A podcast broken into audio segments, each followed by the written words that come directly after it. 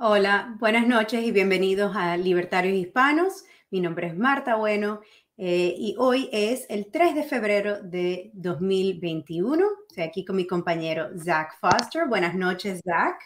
Buenas noches, Marta. ¿Cómo estás? Estoy bien, sin quejas, por ahora. pues hoy tenemos un show, me parece bastante interesante, que es sobre la historia del cannabis y eh, cómo ha llegado a ser prohibido en este país, en otros, y las consecuencias de, la prohibición en los Estados Unidos. Bueno, en resumen, todas las cosas divertidas llegan a ser ilegales. Fin de historia. sí, fin de historia, todo esto llega a ser ilegal y punto, ¿no? Y punto. y punto. Pues eh, la historia es un poquito más largo que eso y me gustaría contárselo a todo el mundo. Eh, pero empecemos con qué es el cannabis. Eh, Zach. Bueno, el cannabis es una planta natural, ah, usualmente que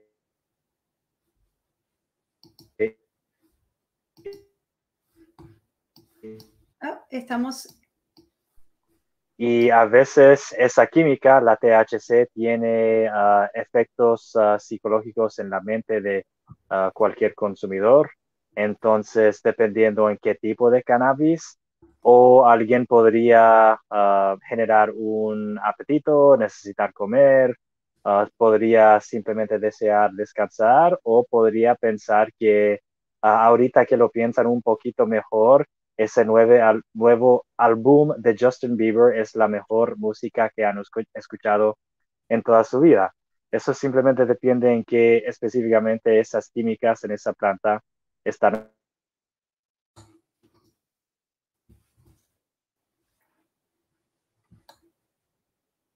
Y creo que Zach se me quedó frisado otra vez. es una planta, entonces Ah, así como las flores, hay diferentes especies y diferentes efectos, así como diferentes tipos de tipos de alcohol. Ah, hay diferentes tipos de cannabis, solo que generalmente tiene esta química. Y también ah, generar esta planta podría ser algo muy devastador para otras industrias, así como los papeles, el alcohol, el tabaco y pues por supuesto otras drogas. Asimismo, el cannabis se, eh, se, llama cannabis sativa. Eh, hay diferentes estilos de planta del cannabis. Tenemos el conocido comúnmente como hemp, cáñamo en español, que es el, eh, una fibra que se usa más que nada para textiles. no causa intoxicación, no causa problemas, algún, algún estilo de intoxicación como, como el que sí tiene eh, el índica. El, cannabis índica es el que usan, que causa eh, eh, problemas, no problemas, ¿cómo se diría? causa efectos psicológicos y tenemos el ruderalis, que es una planta que se consigue en el que se consigue naturalmente, que no es, no tampoco contiene propiedades psicoactivas. Eh, pues siguiendo a la historia, el cannabis ha conseguido durante más de 8.000 años entre eh, en los humanos. Tenemos, déjame buscar, perdónenme, estoy haciendo la producción al mismo tiempo que le estoy hablando, así que discúlpenme, me voy a demorar un poquitito. Pero tenemos, el cannabis empezó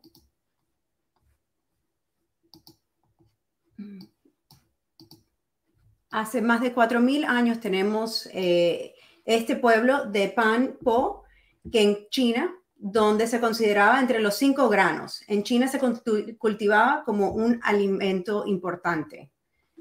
Siguiendo a eso, en el año 2737 a.C., tenemos el Pen Sao Ching, primer registro como droga medicinal. En este momento, el emperador Nung renunció a sus propiedades de tratamiento para más de 100 docenas como la gota, el reumatismo y la malaria. Entonces, el uso de esta planta por seres humanos se va mucho más allá en nuestra historia, aún más allá de que los primeros álbums de Cheech y Chong ah, salieron en vinilo, aún más anteriormente que eso. Así es, mucho antes que Cheech y Chong. Eh, aquí tenemos los uh, Otro imperio anciano, antiguo. Exactamente. En los años 2000 a 1400 a.C., las escitas, eh, los pueblos nómadas indoeuropeos usaban cannabis en baños de vapor y también quemaban semillas de cannabis en rituales fúnebres. Eh, siguiente. Eso me recuerda de diferentes tradiciones de que los indígenas norteamericanos desarrollaban, no todos, pero diferentes tribus también desarrollaron algo, algo como así y fue como ah, una ceremonia ah, espiritual, ah, algo muy sagrado en que en un tabernáculo asimismo quemaban las semillas de esta planta del cannabis y luego respirando a esas nubes, el hume, tendrían sus visiones.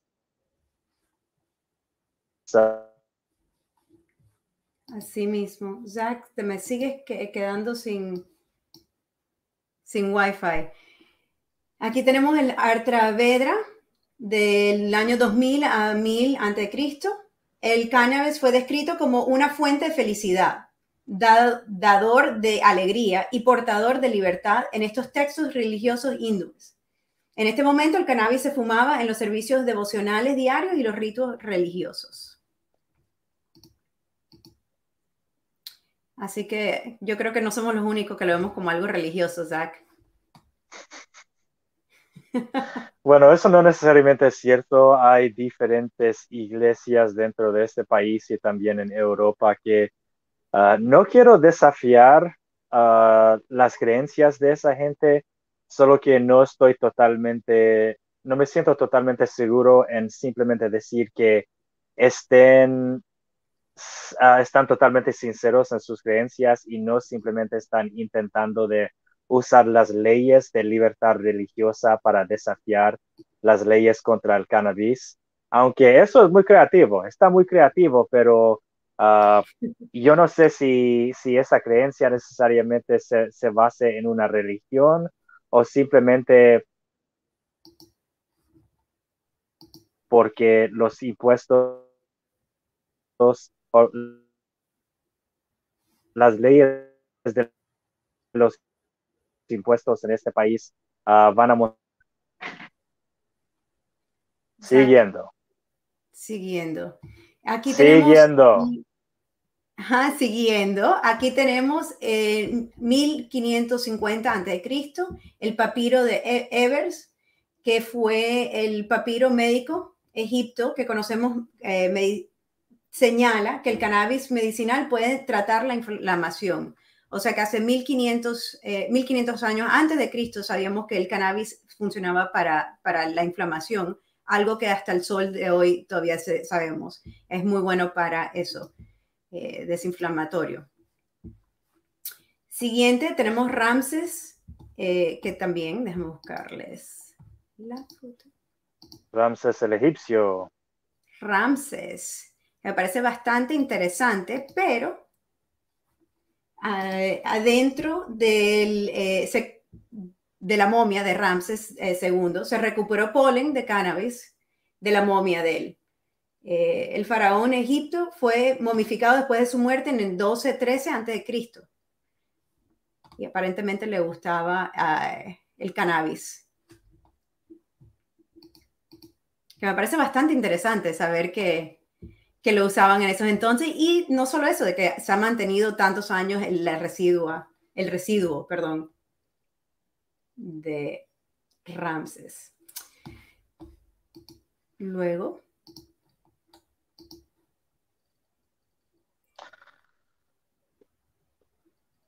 Discúlpeme, eh, de verdad que no estaba preparada completamente como para hacer los dos trabajos. Aquí vemos a los asirios que eh, emplearon los efectos psicotrópicos del cannabis con fines recreativos y médicos.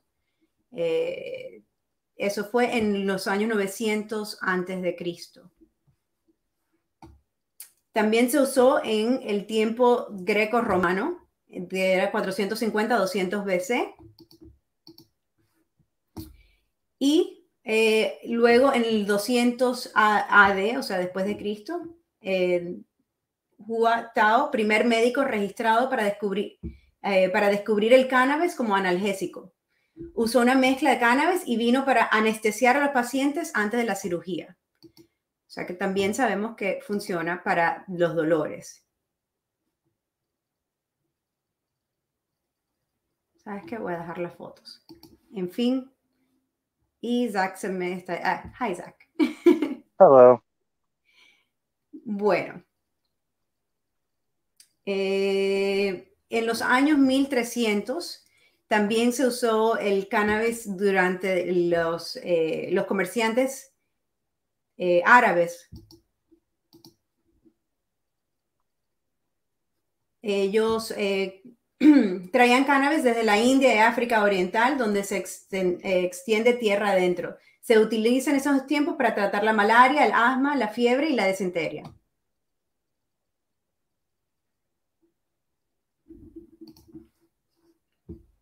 Y en 1500, eh, la conquista española, los españoles llevaron el cannabis a América, donde se utilizó para fines más prácticos como cuerdas, ropa, eh, cuerdas o ropa, perdón.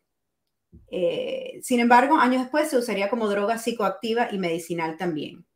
O sea que primero lo llevaron para fines como sogas, cosas más prácticas que aún se usa en estos días, en estos tiempos, se usaba en ese entonces también, en los años 1500 después de Cristo. Napoleón, en 1798, trajo cannabis a Francia desde Egipto y fue investigado por sus eh, cualidades analgésicas y sedantes. En ese entonces también se usaba para tratar tumores y tos. Y finalmente, en 1839, William O'Shaughnessy, perdón, un nombre irlandés. William O'Shaughnessy es un médico irlandés que introdujo los usos terapéuticos del cannabis en la medicina occidental. Concluyó que no tenía efectos medicinales negativos y que el uso de la planta en un contexto farmacéutico aumentaría rápidamente a partir de entonces. De ahí hemos tenido entonces varias cosas que, han hecho que el cannabis eh, se convierta en algo no eh, algo prohibido dentro de los Estados Unidos. Básicamente sabemos desde los años 1900 que era algo que ayudaba, eh, ayudaba mucho a reducir inflamación, para ayudar con tumores, para ayudar con las tos, para ayudar con tantas diferentes eh, condiciones médicas y sin embargo, justo después de eso empezamos con la prohibición. Zach. La prohibición está mala. Bueno, te estoy escuchando. ¿Qué quieres de mí? Quiero que nos cuentes la prohibición. ok, entonces ah, vayamos con ah, las fotos mías. La prohibición ah, se empezó originalmente en Estados Unidos con prohibición del alcohol. El cannabis no era el grande cucuy, así como está hoy. en esa época eso fue el alcohol, aunque tras un ratito, la prohibición del alcohol generó nuevas oportunidades para los mercados ilícitos de drogas, porque en los años 20, por ejemplo, mientras alcohol estaba prohibido al nivel federal en Estados Unidos, hubo organizaciones o empresarios en lugares como Tijuana, Mexicali, Juárez, otras partes de la frontera mexicana donde podían ganar y podían ganar mucho simplemente ah, aprovechando el alcohol a los gringos con mucha sed. Entonces cocinaban el alcohol en maneras clandestinas en, en Juárez y simplemente usaban sus túneles o sus puentes ah, clandestinos o sus carreteras clandestinas para hacer llegar a este alcohol a Texas o a California, Arizona, Nuevo México. Hubo muchos estados donde podían hacer esto. Entonces, uno de los carteles de narcotráfico de México más antiguos que existe hoy, cual se llama el cartel del Golfo o el clan del Golfo, este cartel se originó produciendo alcohol en los 1920 para los gringos. Bueno, tras los ah, años 30, cuando ah, acabaron con la prohibición del alcohol, entonces empezaron con las primeras leyes contra la marihuana. En 1933, el Congreso de Estados Unidos pasó la ley de impuestos de marihuana de 1937, eso es ah, el nombre completo. Y eso fue algo especial porque en poner un impuesto federal sobre esto, entonces ya tenían la capacidad de hacer esto ilegal. Entonces, ah, fue por motivos sociales, pero ah, muchos crímenes sociales no están codificados en la Constitución, pero los impuestos sí están en la Constitución, sí están en la ley. Entonces, el juicio sería por motivos morales, pero en papel es por impuestos, por razones de Estado. Ahora se suena más legitimado que, bueno, tú, vas, tú te vas a la cárcel porque no me gusta esa planta. No, no, no, no, no. Tú te vas a la cárcel por evitar pagar tus impuestos. Ah, eso es un juego muy diferente. Entonces, originalmente se empieza en los años 30 y también hubo mucha propaganda para apoyar este, este tipo de pensamiento, cual fue sinceramente muy racista. Un ejemplo de que muchos latinos todavía no saben, hubo una película muy famosa en este país que se llama Reefer Madness y eso quiere decir la locura de los reefers o la locura causada por los, los cigarrillos de marihuana. Y hubo escenas en esa ah, película donde la gente decía, ay, bueno, estábamos en una fiesta y estaba Ah, fumando solo un cigarro de marihuana y, y, yo lo pasé a mi amigo y él lo fumó también y cinco minutos después estaba matando a todos con un cuchillo. Era algo absurdo, pero mucha gente de verdad creía eso y creían también que la marihuana tenía que ser ilegal porque esta fue la droga de los músicos de jazz, quienes eran por lo mayor afroestadounidenses. En esa época de tiempo 99% de los jazz uh, artistas eran afroestadounidenses. Entonces, esa es la droga de ellos. Y cuando ellos usan esa droga, según los uh, blancos racistas, entonces esos afroestadounidenses van a querer uh, meterse en cama con mujeres blancas, van a querer casarse con mujeres blancas, van a ser violadores, van a ser violentos tenemos lo que dijo Harry Anslinger. Esas son eh, cosas que dijeron. ¿Quién es Harry Anslinger? Ahí, está. Primero que nada, aquí en la pantalla tenemos la prohibición cuando se acabó. la prohibición se terminó en Estados Unidos y sabíamos que no funcionaba con el alcohol. Sin embargo, desde, desde 1933 que se acabó la prohibición de alcohol, tenemos todavía la prohibición de marihuana. Entonces, es un poquito ridículo pensar que la prohibición de alcohol, que no funcionó, sí funciona para el cannabis. Obviamente no es lo que sucede en realidad. Pues les quiero contar sobre Henry Anslinger. Aquí lo tenemos. Este señor, que fue un eh, político, pues, pero eh, Harry Jacob Anslinger.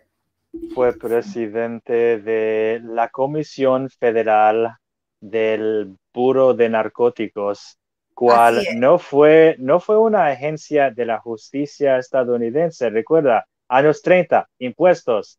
Esto fue una agencia policial de la tesorería. Exactamente. Es más, se llamaba la Oficina Federal de Narcóticos del Departamento del Tesoro de los Estados Unidos.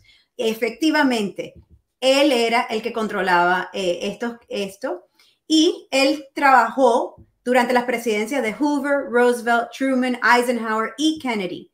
Fue eh, partidario de la prohibición y la criminalización de las drogas mientras difundía campañas de políticas antidroga. Anslinger ocupó el cargo durante 32 años hasta 1962. Luego ocupó el cargo durante dos años como representante de Estados Unidos de la Comisión de Estupefacientes de las Naciones Unidas. Las, eh, cosas que ha dicho Anslinger, eh, por el cual supuestamente la marihuana era prohibida, eh, son bastante racistas. Aquí se las quiero comentar. Una de, las más famosas es, la marihuana es la droga más violenta en la historia de la humanidad. Esto dijo este señor que estuvo en a, cargo de la prohibición de marihuana durante tantos años. ¿De verdad se creía él que la marihuana es la droga más violenta, yo creo que eh, estaba un poquito. La ciudad se llama Duke, Nuevo México, el estado. Nadie eh, oh, perdón, droga diferente, droga diferente. Yo creo que el, eh, este señor, aparte de ser un racista tremendo, dijo unas barbaridades bastante tontas. Dice también, Reefer hace que los morenos piensen que son tan buenos como los hombres blancos. Wow.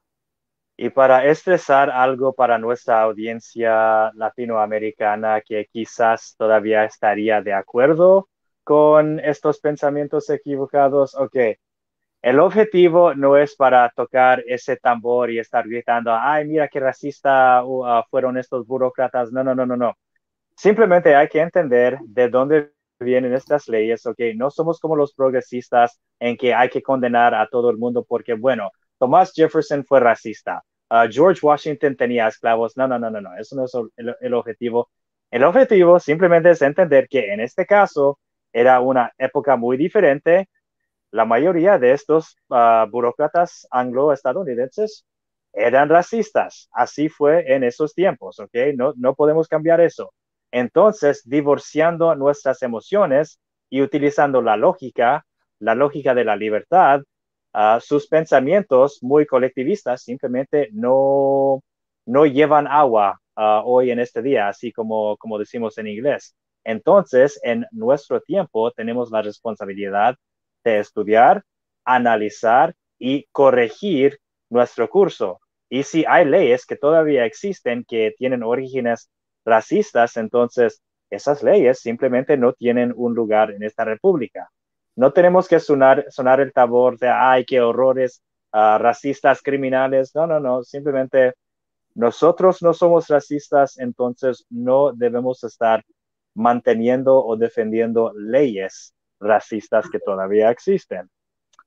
Continuando. Déjame contarles uno más, por lo menos. Tengo por lo menos ocho, pero solo le quiero contar uno más porque los que de verdad son bien racistas, como que me, me dan bastante rabia aquí eh, el siguiente. Hay 100.000 fumadores de marihuana en los Estados Unidos y la mayoría son negros, hispanos, filipinos y artistas. Su música satánica, jazz y swing son el resultado del consumo de marihuana. Esta marihuana hace que las mujeres blancas busquen relaciones sexuales con negros, animadores y cualquier otro. ¿Qué te parece? Ahora es eh, no solo la música satánica de esos tiempos, sino que también eh, parece que, les molestaba bastante que las mujeres blancas eh, podrían fumar marihuana y pasarla bien, aparentemente. Entonces, ¿qué problema tenían con Elvis Presley? Porque él era un, él era un blanco que estaba distrayendo a estas chicas blancas de los músicos negros, pero tenían un problema con Elvis también. Y a él lo llamaron el músico de Satanás. Entonces, estoy confundido yo también estoy bastante confundida con esto. Me parece que algunos simplemente tienen una problema con ah, la diversión.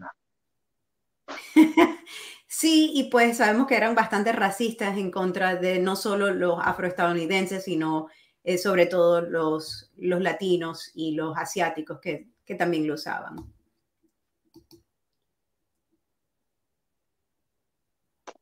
Entonces, continuando, no hemos hablado de nuestro compañero Richard Nixon, el presidente Richard Nixon.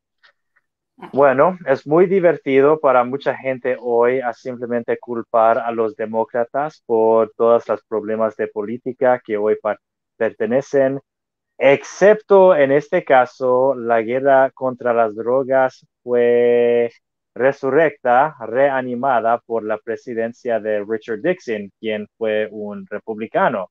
Aún la presidencia de Nixon fue especial, no solo fue que Nixon ah, presentó el concepto de conservadurismo de grande gobierno a Estados Unidos, pero también sus políticas inspiraron la fundación del Partido Libertario en 1971. Eso fue como una protesta contra la administración de Nixon y ese estilo de republicanismo, el conservadurismo de grande gobierno. Pero empezaron muy fuertemente con la marihuana y tenían grande éxito. ¿Por qué? Porque en esa época ah, hubo mucho caos político en este país, causado en parte por ah, la guerra en Vietnam, por la Guerra Fría, diferencias en ideología, pero también tensiones sectarianas, tensiones étnicas. Hubo un grupo muy poderoso de base que se llamaba las Panteras Negras.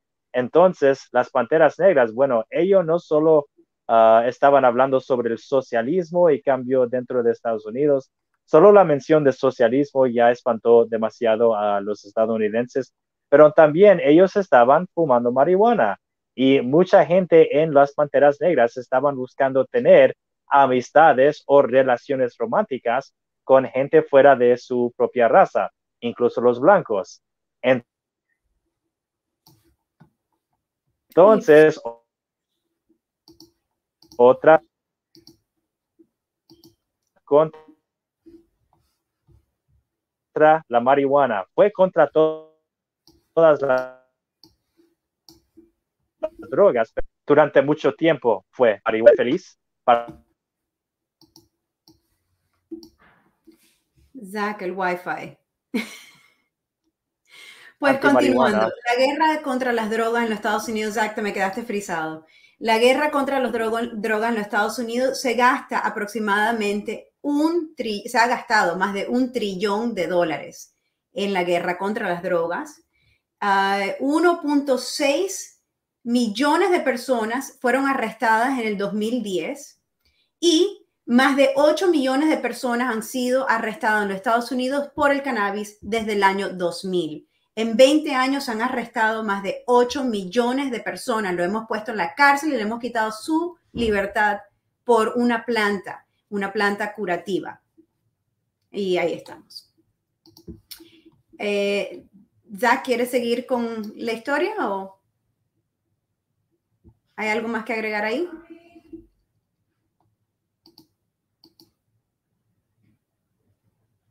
y se me quedó frisado Zach otra vez. Pues, en los Estados Unidos en este momento eh, tenemos más de 36 estados que tienen alguna forma de legalización. Solo hay seis estados, los que ven aquí en blanco, que están completamente ilegal aún. Todos los demás tienen algún estilo de eh, programa del cannabis medicinal o completamente legal, como en California, la costa eh, oeste de los Estados Unidos. Pero siguen, de todas maneras, por ejemplo, aquí en la Florida, donde estoy yo, eh, solo tenemos medicinal. Eh, entonces, aún en el estado de la Florida, más de 20 mil personas todos los años van a la cárcel por, por marihuana, a pesar de que es legal en su forma médica. que por cierto, médico y no médico es la misma planta, es lo mismo que se fuma o se ingiere no hay diferencia si es medicinal o no, o, o recreacional.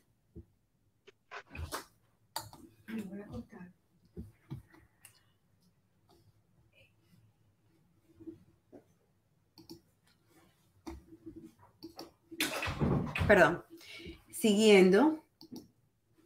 Eh, pues el problema de la prohibición, no solo aquí en los Estados Unidos, Jack, ¿qué ha pasado con Latinoamérica? Porque la prohibición no solo se mantiene aquí en los Estados Unidos.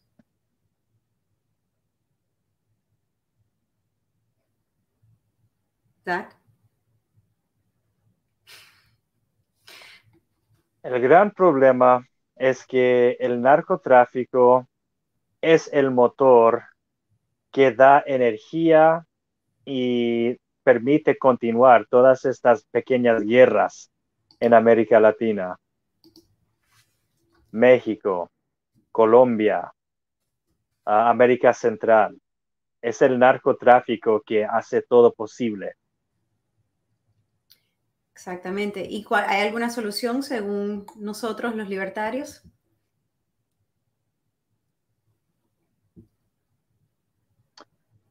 Una solución rapidita sería simplemente legalizar la vaina porque otra vez tenemos que salir de esta región de lo ah, moral, ¿ok? No estamos hablando de moralidad, estamos hablando de economía.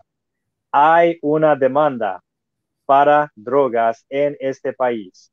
A pesar de que envían drogas a Europa, Asia, otros lugares, Estados Unidos tiene la máxima cantidad el, gran, el, más grande por cien de todos los clientes de estos ah, carteles de narcotráfico, de México, de Colombia, ahorita de Venezuela, de América Central, son gringos que están comprando estas drogas.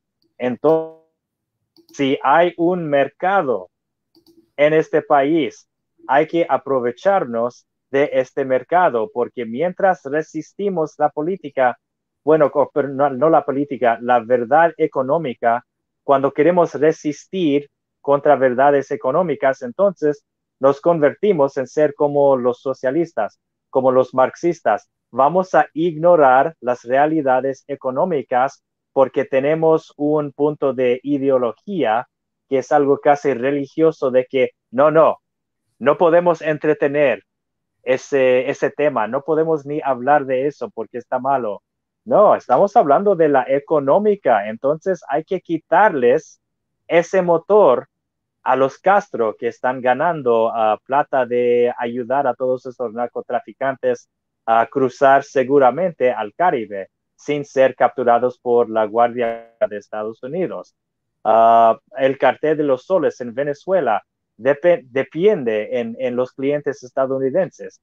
Hugo Chávez, cuando él estaba planificando la expansión del narcotráfico en América Latina con Fidel Castro, Hugo Chávez lo hizo como un objetivo militar, lograr más adicciones en este país a drogas tóxicas que vienen desde Sudamérica, porque ellos saben que el mercado está acá. Entonces, todos mis compañeros conservadores, ya, ya llegó el tiempo para dejar de ignorar la, la realidad económica. Hay que legalizar, hay que regular, porque en esa arena, primero, los impuestos de eso pueden financiar las escuelas, los hospitales, así como está sucediendo en muchos de estos estados. Pueden financiar las clínicas de recuperación donde la gente podría ah, dejar de, de, usar las drogas si eso es lo que quieran. Lo he visto con mis propios ojos en Holanda, donde lo tienen. En varios distritos está legalizado y regulado allá también. Y ellos también realizaron. Es la económica. Entonces, podemos ser como los marxistas y permitir que nuestra religión política guía nuestra política ah, en las leyes, o podemos simplemente ser practicales y quitarles ese mercado que financia al terrorismo en América, América Latina. Bueno, simplemente les voy a dejar con esta pregunta. ¿Cuál es más importante? ¿Quitarles el motor que financia al narco en América Latina o ah, hacer a un conservador feliz porque las drogas están malas, ¿ok, niños? Lo peor de todo esto, Jack, es que ya hemos legalizado las drogas en, muchos estados. La hemos legalizado. Ahora en, Washington, en el estado, ahora los psicodélicos son legales. O sea, el punto es que estamos llegando al, me parece a mí, al entender que, que, el ser humano puede tomar la decisión para su propio cuerpo. Y entonces estamos deslegalizando varias, varias diferentes drogas. Al hacer eso, le estamos quitando el poder, como dijiste, a los narcotraficantes pero más allá. Recuérdate, hay todavía miles de personas en las cárceles de los Estados Unidos, el cual si usted paga impuestos en este país, usted está financiando no solo mantener a alguien en una cárcel, sino que está financiando quitarle la, la, la, eh, libertad a una persona, que me parece algo totalmente terrible y repudioso. Eh, por ejemplo, eh, con Joe Biden, él había dicho que potencialmente, o según teníamos entendido que potencialmente Joe Biden podía legalizar la marihuana. Sin embargo, no lo ha hecho. Firmó 40 diferentes órdenes eh, desde, que, desde que se hizo presidente y no ha hecho, órdenes ejecutivas, perdón, y no ha hecho que la gente que está en la cárcel por una planta vaya libre. No hay ninguna excusa para esto. La verdad que me parece que si, si Joe Biden quisiera, entre esos 40 órdenes ejecutivos que firmó, pudo haber, eh, pudo haber liberado a todas esas personas que aún están en las cárceles. O sea, no entiendo el por qué no lo hemos hecho.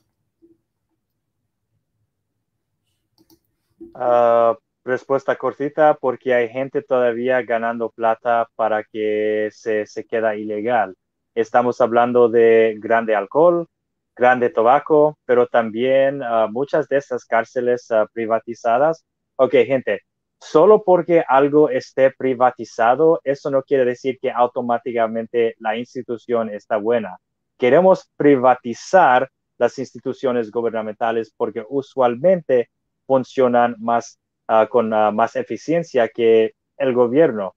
Dicho eso, en Estados Unidos la mayoría contundente de las cárceles privatizadas han tenido grandísimos problemas, no solo de la salud, pero fundamentales de ah, los derechos civiles. Y eso es inaceptable, ¿ok? Ah, porque en Ancapistán sí está, está bueno que no existe un gobierno, las cárceles estén privatizadas, pero si la calidad es de caca, entonces todo el sentido de privatizar se vaya volando fuera de la ventana. Chao, ya se va. Así mismo es. Las cárceles es una de esas cosas que... Pero bueno. Entonces sí, hay competencia, hay gente que va a perder plata si legalicemos a, todas esas drogas en Estados Unidos, pero ¿sabe qué? Hay que hacerlo, ¿ok? Yo mismo no tomo alcohol, lo he negado, más de ocho años lo he negado totalmente, porque yo he aprendido que yo no me puedo controlar. Entonces, fin de historia, literalmente, decisión hecha, fin de historia, ah, no requiso ninguna ley para controlar ah, las bebidas de, todo el mundo demás, ¿ok? Eso no es necesario. Si ustedes ah, verdaderamente necesitan una ley para proteger a ustedes mismos de usar la marihuana, entonces, este...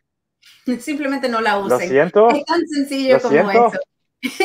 Exactamente. este, este, este mundo ya, está, ya estaba demasiado peligroso antes de tener ese problema, pero ah, bueno, a, algunos les gusta el papá Estado, pero ¿por qué no simplemente irse a Cuba o a Venezuela? Oh, sí, porque el papá Estado siempre caga la cama. Así mismo es. Para, para recapitular lo que hemos dicho, la marihuana fue eh, prohibida porque era algo que obviamente no le gustaba que los latinos, los afroestadounidenses, las minorías lo usaran. Por eso es la razón por la cual es ilegal. Hemos puesto a millones de personas en cárceles, hemos gastado trillón de dólares en, en una guerra que no ha hecho nada, no, hay una persona al menos que ha fumado eh, por esta guerra, o sea que es dinero que hemos votado y hemos creado caos en, en la guerra contra las drogas. Pensamos que las drogas han ganado. Las drogas totalmente han ganado. Llevan 90 años ganando. O sea, no existe persona que, que, si tú quieras conseguir un, eh, una droga cualquiera, ya sea la marihuana, obviamente ahora es mucho más fácil conseguirla, ahora que es legal, pero eh, yo vivo en Miami, Zach, yo no puedo tapar el sol con un dedo. Si uno quiere aquí una droga, uno lo va a conseguir. O sea que la guerra contra las drogas ni siquiera funciona, aún uno lo puede conseguir. Entonces, ¿qué estamos haciendo? Estamos gastando el dinero, estamos metiendo a la gente en la cárcel, le estamos quitando su, su, eh, eh, su poder de estar libre. ¿Cómo, es, ¿Cómo hacemos una cosa así? ¿Cómo le quitamos a alguien la libertad por una planta? Es que no lo entiendo. Yo sé que lo hablo muchas veces y te tengo aburrida con el tema, Zach, pero es que no me entra en la cabeza. Es para mantener la apariencia de estar haciendo algo. Debe ser, es la apariencia de algo, hacer algo en vez de de verdad hacer algo que funcione. Y todo ese dinero que hemos gastado, el trillón de dólares, imagínense, imagínense poder haber puesto eso para ayudar a las personas, ayudar a la gente que tiene problemas con las sustancias. Ese trillón de dólares hubiera ayudado muchísimo más en vez de quitarle las libertades a las personas. Pero bueno, aquí estamos. Y con eso, eh, Zach está teniendo unos cuantos problemas técnicos, pero con esto nos eh, vamos a despidiendo. De nuevo, muchísimas gracias por estar con nosotros. Y si les gustó el programa, por favor, comparten. Estamos en Facebook, en Libertarios Hispanos, estamos por Twitter. Eh, por favor, comparten eh, nuestro episodio y nos vemos aquí el miércoles que viene. Muchísimas gracias y buenas noches.